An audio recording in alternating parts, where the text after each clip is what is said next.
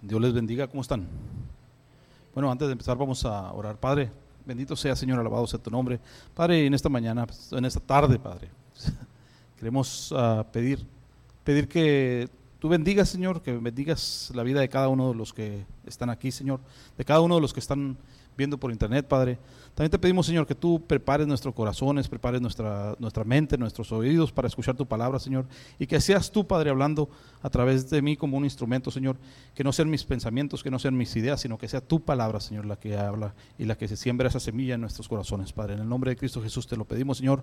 Amén, amén y amén. Bueno, el mensaje del día de hoy le puse yo como título Vencedores.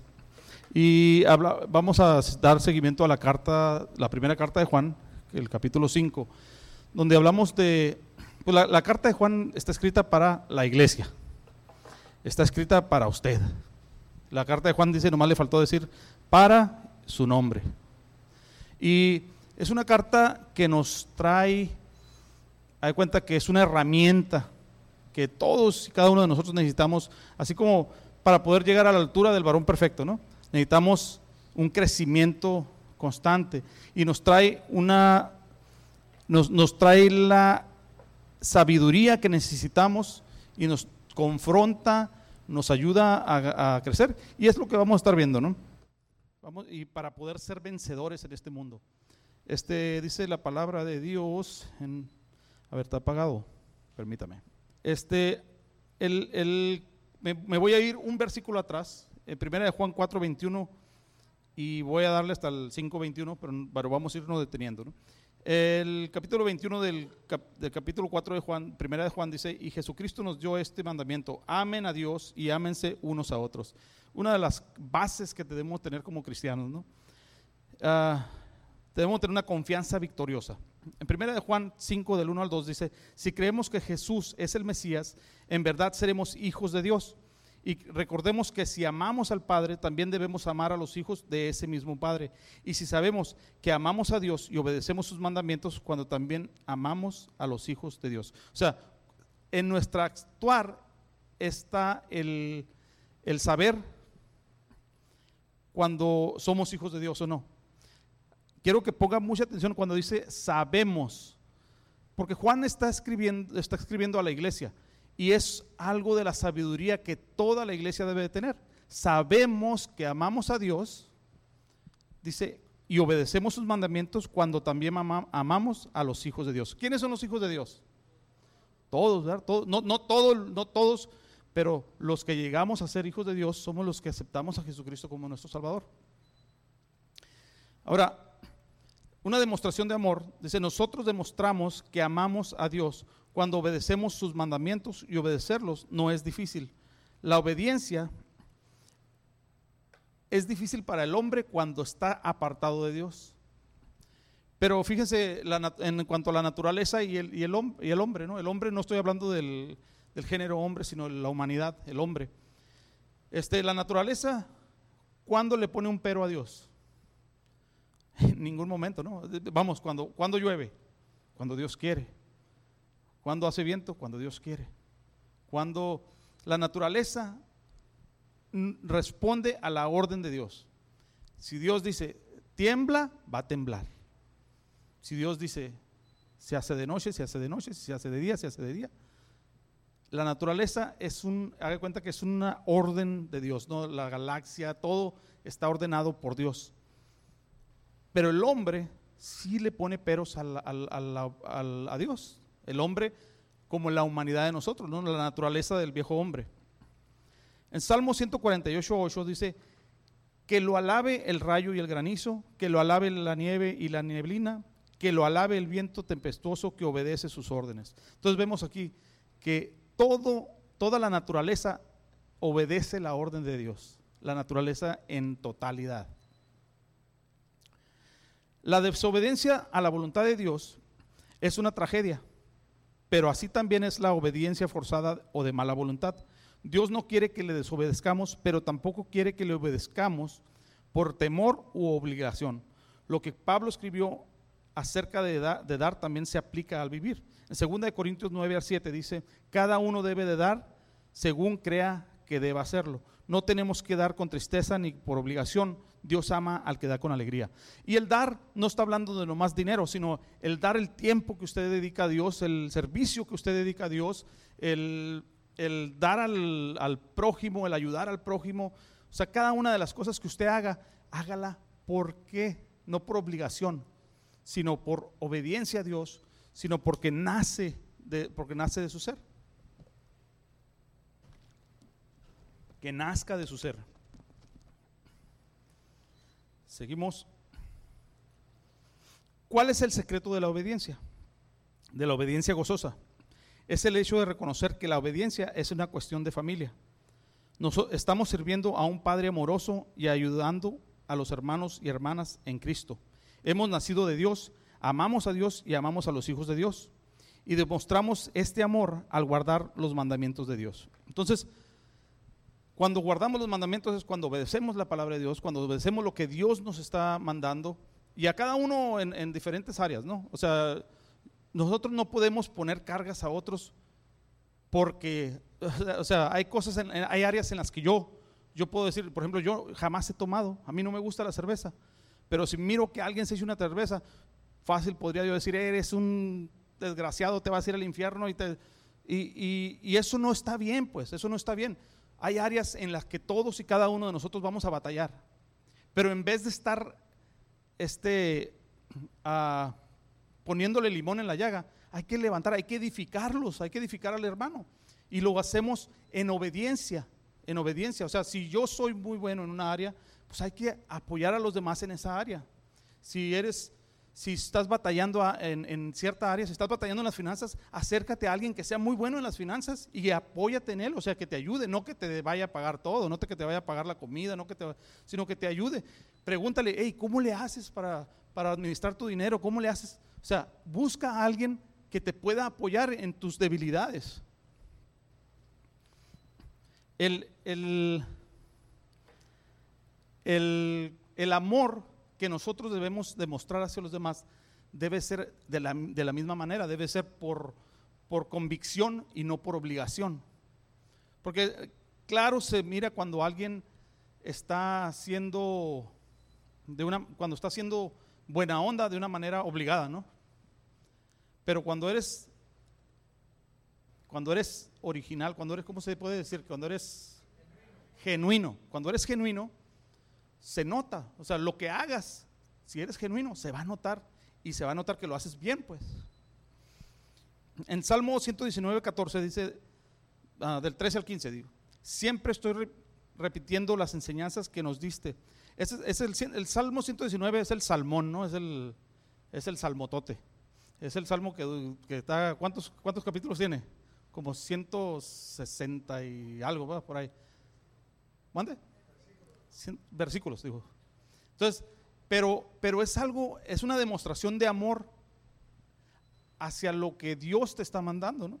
Este, siempre estoy repitiendo las enseñanzas que nos diste. En ellas pongo toda mi atención, pues me hacen más feliz que todo el oro del mundo. Fíjense la importancia que le da a la palabra de Dios.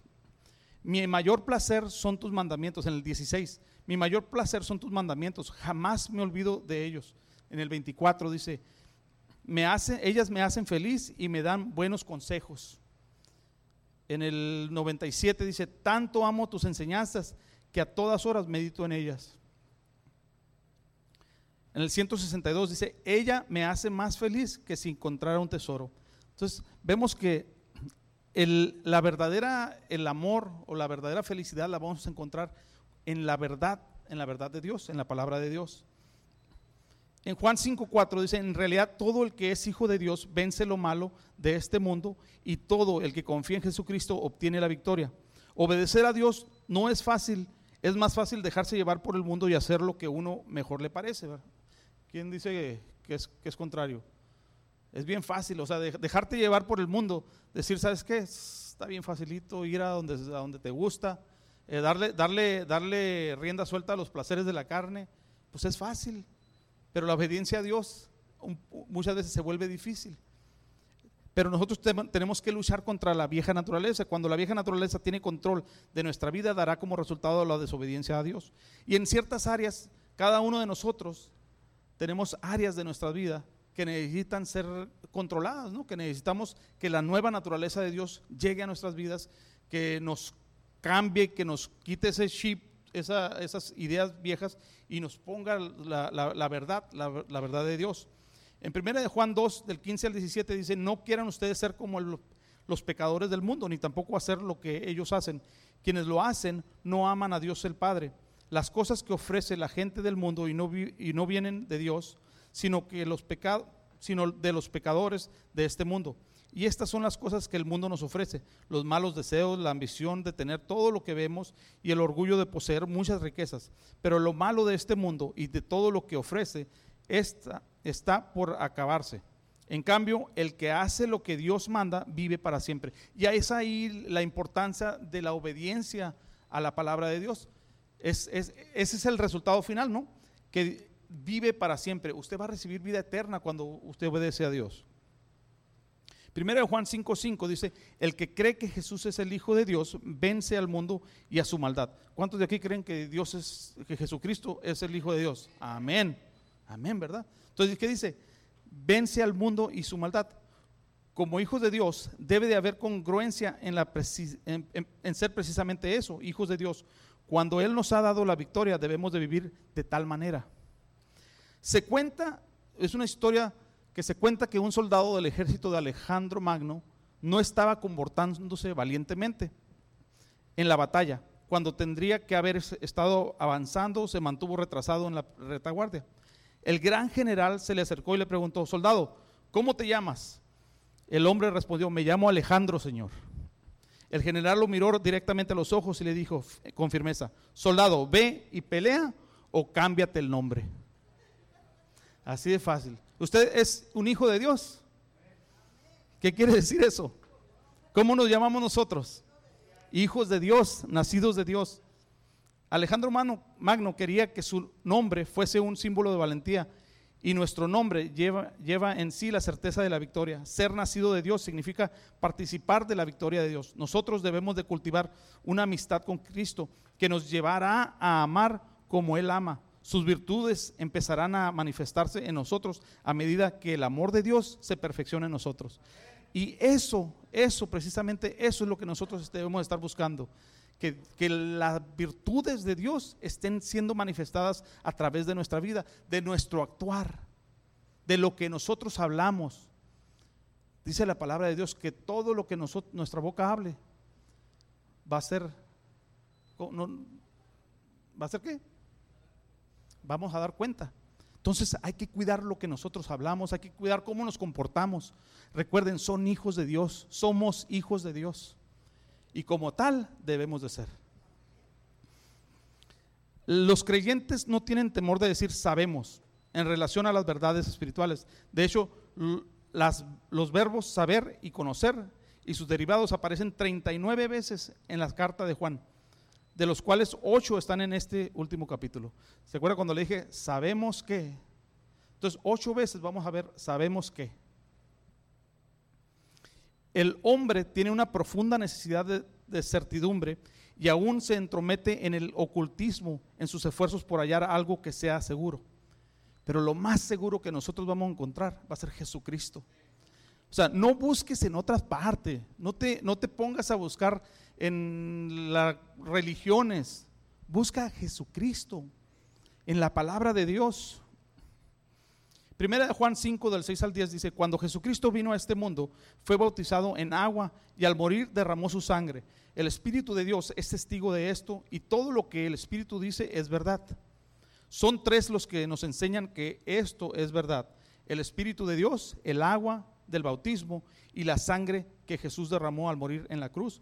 Y los tres dicen lo mismo. ¿Y qué es lo que dicen? Que Dios, que Jesús es Dios, que Jesús es el verdadero. Nosotros valoramos lo que dice la gente, pero valoramos más lo que Dios dice, porque nos habla acerca de su Hijo. Confiar en el Hijo de Dios, creer en lo que Dios ha dicho,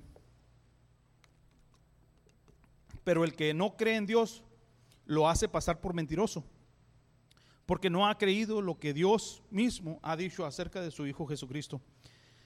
Y ahí es donde nosotros vemos a muchas, ah, de nuestros familiares, a muchas amistades que no quieren saber nada de Jesucristo. Pero la misma palabra dice que aquellos que dicen que no quieren creer, lo marcan como mentiroso a Dios. Y ahí es donde nosotros tenemos que ser sabios en, atraer a esas personas y no condenándolos, no condenándolos, con amor, con las virtudes que Dios, que, que van a brotar de nuestro ser cuando nosotros nos acerquemos más a Dios. Creer que Jesucristo es el Hijo de Dios es básico para la experiencia cristiana. Pero, ¿cómo sabemos que Jesucristo es Dios? Algunos de sus contemporáneos lo llamaron mentiroso y engañador. Entonces, esa es una de las cosas que vamos a seguir viendo. Esas amistades no, no van, creen que, que, la Biblia es un engaño, creen que el cristianismo es un engaño, pero nosotros debemos de saber cómo, cómo llevarlos a, a, la, presencia de Dios. En Mateos 27, 63 dice, y le dijeron, esto es a Jesucristo. Señor, nos digo, le dijeron, esto es de Jesucristo, ¿no? Señor, nos acordamos de que cuando ese mentiroso de Jesús aún vivía, dijo, tres días después de que me maten, resucitaré. Eso es lo que los, falsos testigos hablaron de, de Jesucristo. Y aún ahora vemos personas que siguen hablando de Jesucristo. Siguen diciendo que es una mentira, que es falso, que, pero nosotros tenemos la verdad. Nosotros, nosotros somos hijos de Dios. Nosotros debemos de entender eso, que nosotros podemos llevar a esas personas a los pies de Jesucristo. Otros han sugerido que fue un fanático religioso, un loco o quizás un patriota judío sincero, pero tristemente todos ellos están equivocados. La persona a la que Juan les estaba escribiendo estaba expuestas a una enseñanza popular falsa de que Jesús era simplemente un hombre sobre el cual el Cristo había descendido cuando Jesús fue bautizado. Aún hoy nosotros estamos, nuestros hijos están expuestos a una falsa enseñanza. Desde la escuela, desde las primarias, desde las secundarias, en la universidad. Miren, mis hijas están ahorita en la universidad y, una de ellas me dice, ¿sabes qué? Hay un maestro que es budista y les empieza a hablar del budismo que les dice, ah, esto, ahí fue donde yo encontré la paz y esto. Entonces, nuestros hijos están expuestos al engaño. Pero en la cruz de Cristo, el Cristo dejó, eso es lo que dicen las personas, ¿no? Que Cristo dejó a Jesús. Dios mío, Dios mío, ¿por qué me has desamparado? Y este murió como cualquier otro ser humano. Eso es lo que la gente dice. O lo que no creen en Cristo dicen. La epístola de Juan refuta estas falsas enseñanzas presentando tres testigos infalibles para comprobar que Jesús es Dios. El primer testigo es el agua. Jesús vino mediante agua y sangre. El agua se refiere a su bautismo en el Jordán, cuando el Padre habló desde el cielo diciendo, este es mi Hijo amado, en quien tengo complacencia.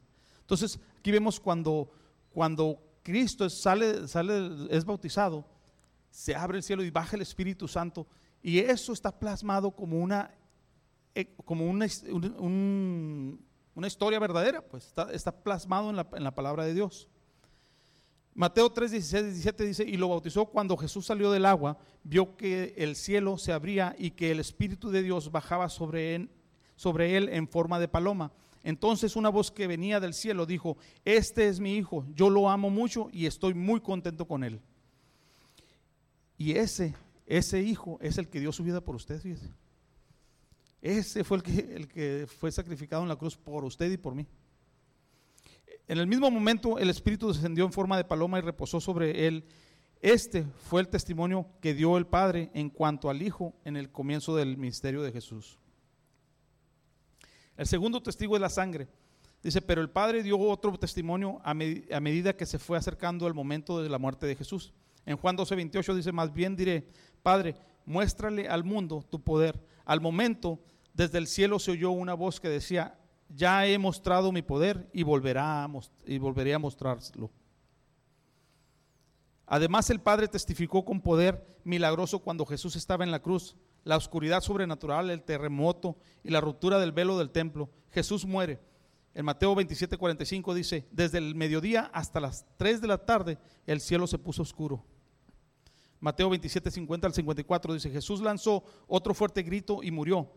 En aquel momento la cortina del templo se partió en dos, de arriba abajo. La tierra tembló, las rocas se partieron. Las tumbas se abrieron y muchos de los que confiaban en Dios y ya habían muerto volvieron a vivir. Después de que Jesús resucitó, estas personas entraron en Jerusalén y mucha gente las vio. El oficial romano y los soldados que vigilaban a Jesús, sintieron el terremoto y vieron todo lo que pasaba. Temblando de miedo dijeron, es verdad, este hombre es el Hijo de Dios. Tercer testigo, el Espíritu Santo. El Espíritu Santo fue dado para dar testimonio de Cristo. Juan 15, 26, yo les enviaré al Espíritu que viene del Padre y que les enseñará lo que es la verdad. El Espíritu los ayudará y les hablará bien de mí. El Espíritu Santo aún en este momento está actuando. En Juan 16, 14 dice, también les hará saber todo acerca de mí y así me honrará. Podemos confiar en el, testimonio del Espíritu Santo porque el Espíritu es la verdad. Nosotros no estuvimos presentes en el bautismo de Cristo ni en su muerte, pero el Espíritu Santo sí estuvo. El Espíritu Santo estuvo desde el principio y estará hasta el fin. Juan 5 del 11 al 13 dice, y yo le, y lo que Dios ha dicho es que él nos ha dado vida eterna. Amén. Amén. Y que tendremos esa vida si creemos en su hijo. Si vivimos unidos al hijo de Dios, tenemos vida eterna. Entonces, la condición es vivir unidos al hijo si no vivimos unidos al Hijo de Dios, no tenemos vida eterna. Y si no tenemos vida eterna, ¿qué tenemos? Muerte. Versículo 13 dice, les escribo esto a ustedes que confían en el Hijo de Dios para que sepan, ¿qué dice? Para que sepan que tienen vida eterna. Entonces, usted como Hijo de Dios debe de saber que tiene vida eterna. Que nada, nada, ninguna enseñanza le venga a decir lo contrario sepa usted que tiene vida eterna. Dios dio testimonio de su Hijo, pero también ha dado testimonio de su Hijo, o sea, de sus hijos, o sea, a los creyentes individualmente. Nosotros sabemos que tenemos vida eterna. No solo tenemos el testimonio del Espíritu en, el interior, sino también el testimonio de la palabra de Dios. Versículo 13 dice otra vez, les escribo esto a ustedes que confían en el Hijo de Dios para que sepan que tienen vida eterna. La vida eterna es un regalo, no es algo que podemos ganar. En Efesios 2, del 8 al 9 dice, ustedes han sido salvados porque aceptaron el amor de Dios. Ninguno de ustedes se ganó la salvación, sino que Dios se la regaló. La salvación de ustedes no es el resultado de sus propios esfuerzos. Por eso nadie puede sentirse orgulloso. Entonces, eh, la salvación fue un regalo que Dios le ofreció a usted. Amén. Usted no se la ha ganado por ser bien chilo, por ser bien bueno para tocar el piano, no se lo ha ganado por ser bien bueno para cantar, no se lo ha ganado por ser tan inteligente, por sus estudios, por usted se lo ha ganado porque Dios se lo dio. Y sepa eso. Usted tiene vida eterna porque Dios se la dio. ¿Y quién se la va a quitar? Nadie. En 1 Juan 5, 14 al 15 dice, confiamos en Dios, pues sabemos que Él nos oye. Amén. ¿Sabemos que sabemos? Entonces, esos son, son principios que usted debe tener bien claros. Uno, sabemos que somos hijos de Dios, sabemos que Dios nos oye. Y si le pedimos algo a Él, digo, y si le pedimos algo que a Él le agrada, y así como sabemos que Él oye nuestras oraciones, también sabemos que ya nos ha dado lo que hemos pedido. Otra vez, sabemos que ya nos ha dado lo que hemos pedido. Principio, somos hijos de Dios, sabemos que Dios nos oye y sabemos que ya nos ha dado lo que hemos pedido. Los creyentes tienen confianza en la oración al igual que están confiados mientras aguardan el juicio. Tal como hemos visto, la palabra confianza significa libertad para hablar. Podemos acercarnos libremente al Padre y contarle cuáles son nuestras necesidades. Por supuesto que debemos cumplir con algunas condiciones. Uno debemos tener un corazón que nos redarguya. Un corazón que Ah, que nos. Disculpa. Póngale una S ahí. no, que nos redarguya. Sí, no, ya no le voy a poner. ¿Para qué le voy a poner? Juan 3:21. El pastor quiere quiere que me... No, no. Bueno, en Juan 3, 21, 22 dice, amados míos, si estamos bien con Dios, podemos presentarnos ante Él con toda confianza. Y nos dará lo que le pidamos porque obedecemos sus mandamientos y hacemos lo que a Él le agrada. Entonces, cuando hacemos algo que no le agrada a Dios, nuestro corazón debe, debe empezar a decir, hey, hey, hey, ¿qué estás haciendo? o sea, debe empezar a, a, a redarguirnos, a confrontarnos. Cuando no te confronta, aguas. Y si nosotros vemos a alguien que no está siendo confrontado por su corazón, pues hay que confrontarlo nosotros. El pecado que, nos ha sido, que no ha sido confesado es, es un grave obstáculo para que la oración sea contestada. Salmo 66, 18 dice, si mis intenciones fueran malas, Dios no me hablaría, no me habría escuchado.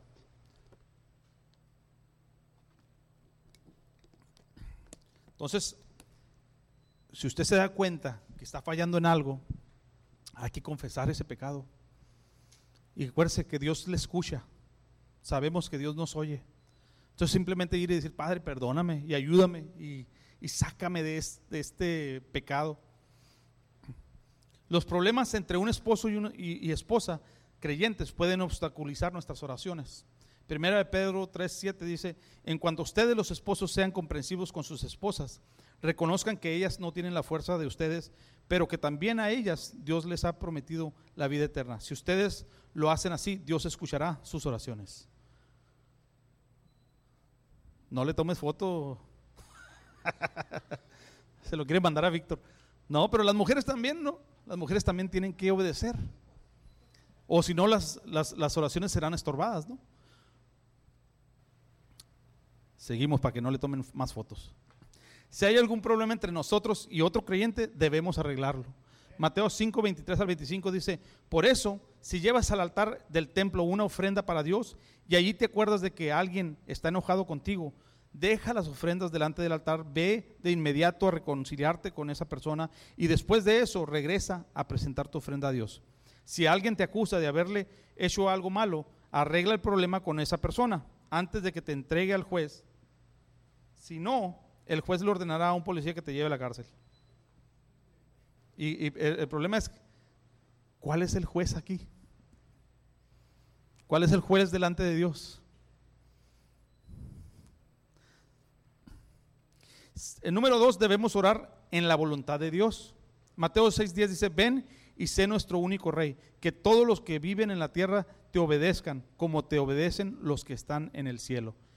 Ese es, ese es un ejemplo de orar en la voluntad de Dios. Hay ocasiones en que solo podemos orar diciendo, no mi voluntad, sino la tuya. Y esa es la voluntad de Dios. Cuando nosotros decimos, Señor, yo no puedo con esto. A lo mejor mi hijo es rebelde, no puedo con esto que sea tu voluntad. Dale. Dale. Trabaja con él. Pero hay veces que nos ponemos en, el, en la brecha, ¿no? No, Señor, no te metas con mi hijo. No te metas con, lo, con aquello que yo quiero. No, tenemos que orar. ¿Sabes qué, Señor? Que se haga tu voluntad en la vida de nosotros que se haga tu voluntad en los problemas que tengo, que se haga tu voluntad en aquello que me está afectando, Señor. En Hebreos 11, 1 dice la confianza en Dios. Confiar en Dios es estar totalmente seguro de que uno va a recibir lo que espera. Es estar convencido de que algo existe aun cuando no se puede ver. Entonces, debemos de confiar en Dios, debemos de confiar en la voluntad de Dios que la voluntad de Dios siempre va a ser lo mejor para nuestras vidas. Los cristianos no practican el pecado. Juan 5 del 16 al 21. Si alguno ve que un hermano de la iglesia comete un pecado que no lleva a la muerte, debe orar por ese hermano para que Dios le dé vida. Pero debe tratarse de un pecado que no lleva a la muerte, porque hay pecados que llevan a la muerte y quiero decirles que no se debe orar por quienes los cometen todo tipo de maldad es pecado, pero no todo pecado lleva a la muerte. Sabemos que los hijos de Dios no pecan porque Jesucristo, el Hijo de Dios, los cuida y el diablo no puede hacerles daño. sabemos que somos de Dios y que el resto de la gente en el mundo está dominada por el diablo. Y también sabemos que el Hijo de Dios ha venido y que nos ha dado la capacidad de conocer al Dios verdadero. Otra vez, nos ha dado. ¿Sabemos qué? Nos ha dado la capacidad de conocer al Dios verdadero. Nosotros vivimos unidos a su Hijo Jesucristo. Él es el Dios verdadero que da la vida eterna. Cuidado, hijos míos. En el, número en el versículo 21 dice, cuidado, hijos míos, no obedezcan a los dioses falsos. El cristiano tiene tres enemigos. ¿Qué pasó con la letra? Bueno, se hizo bien chiquita, no sé qué pasó ahí, pero, pero bueno, yo se los voy a leer, no se preocupen. El cristiano tiene tres enemigos. Uno de los enemigos es el mundo. ¿Sabía usted eso? Dice primera de Juan 2, del 15 al 17, no quieren ustedes ser como los pecadores del mundo, ni tampoco hacer lo que ellos hacen. Ya lo habíamos leído. Quienes lo hacen no aman a Dios el Padre. Las cosas que ofrece la gente del mundo no viene de Dios, sino de los pecadores de este mundo. Y estas son las cosas que el mundo nos ofrece. Los malos deseos, las ambiciones de tener todo lo que vemos y el orgullo de poseer muchas riquezas. Pero lo malo de este mundo y de todo lo que ofrece está por acabarse. En cambio, el que hace lo que Dios manda vive para siempre. El diablo es otro de los de las cosas que nos vamos a enfrentar, ¿verdad? Tiene muchas artimañas para seducir al creyente del pecado.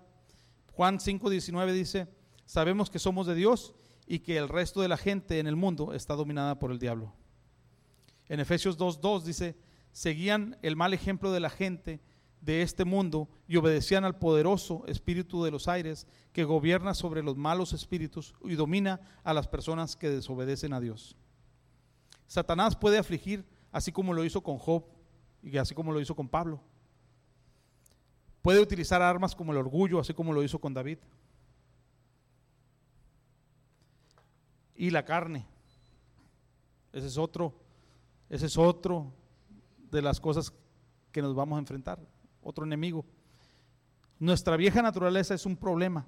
Aun cuando nuestra nueva naturaleza mora en nosotros, hay áreas en nuestra vida que aún están gobernadas por esa vieja naturaleza con la que nacimos. Ahora, ¿qué hacer para no pecar? La respuesta está en 1 Juan 5, 18. Sabemos que los hijos de Dios no pecan porque Jesucristo, el Hijo de Dios, los cuida y el diablo no puede hacerles daño. Entonces, ¿debemos de ser qué? Hijos de Dios. Debemos de actuar como hijos de Dios.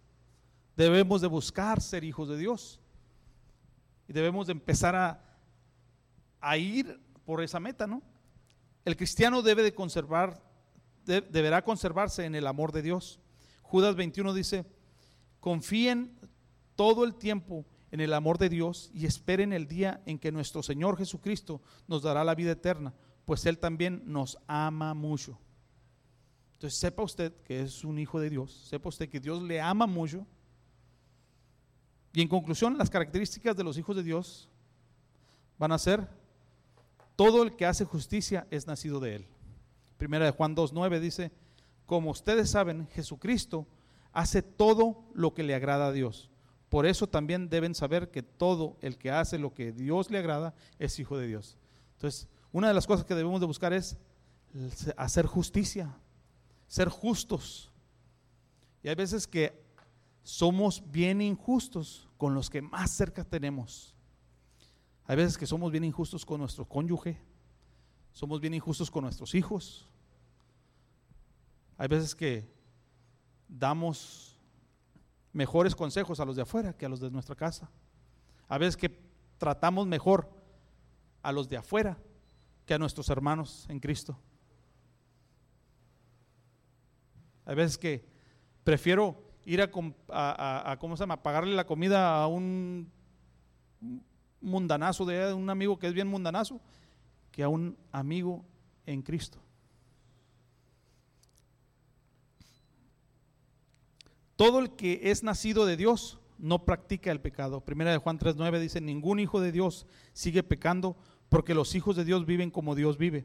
Así que no pueden seguir pecando porque es un hijo de Dios."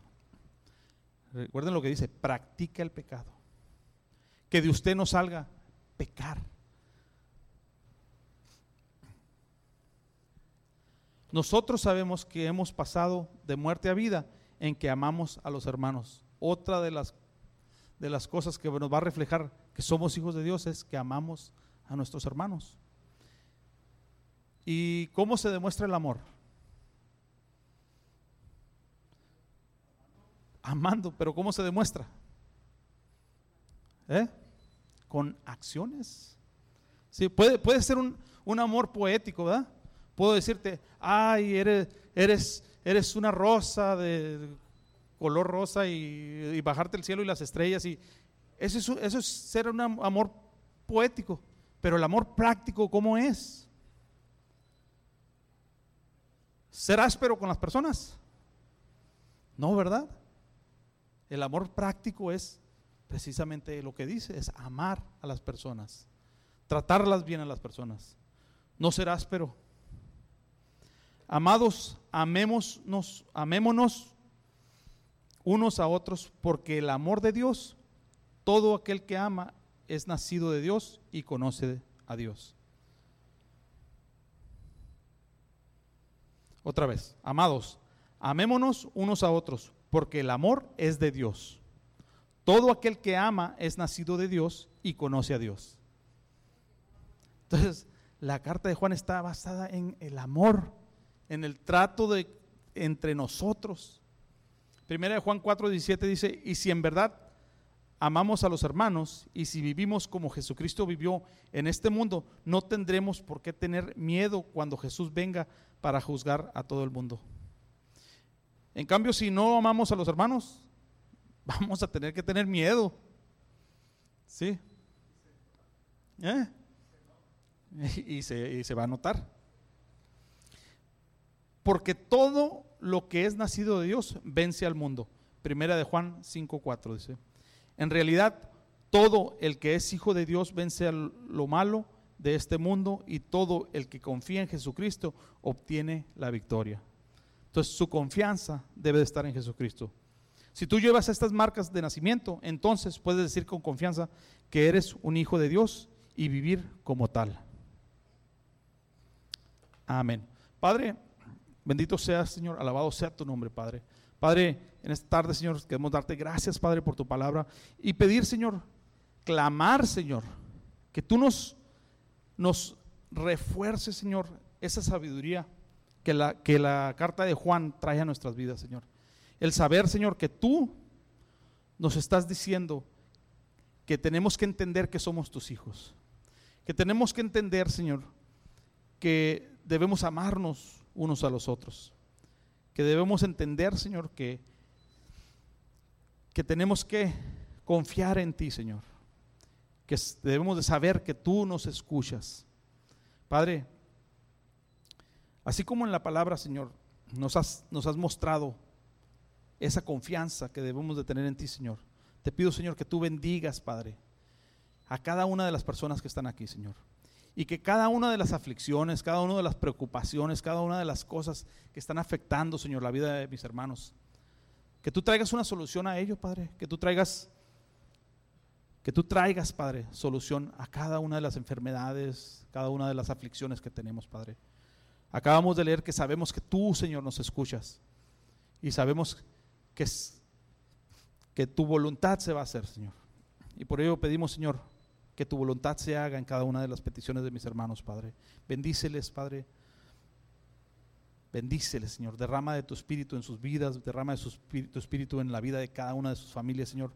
Padre, que podamos mostrar, Señor, ese amor hacia los demás, que podamos mostrar, Señor, que en realidad somos hijos de Dios. Enséñanos a vivir, Señor, como hijos de Dios, como verdaderos hijos de Dios, Padre. Te lo pedimos, Padre, en el nombre de tu amado Hijo Jesús. Amén, amén y amén.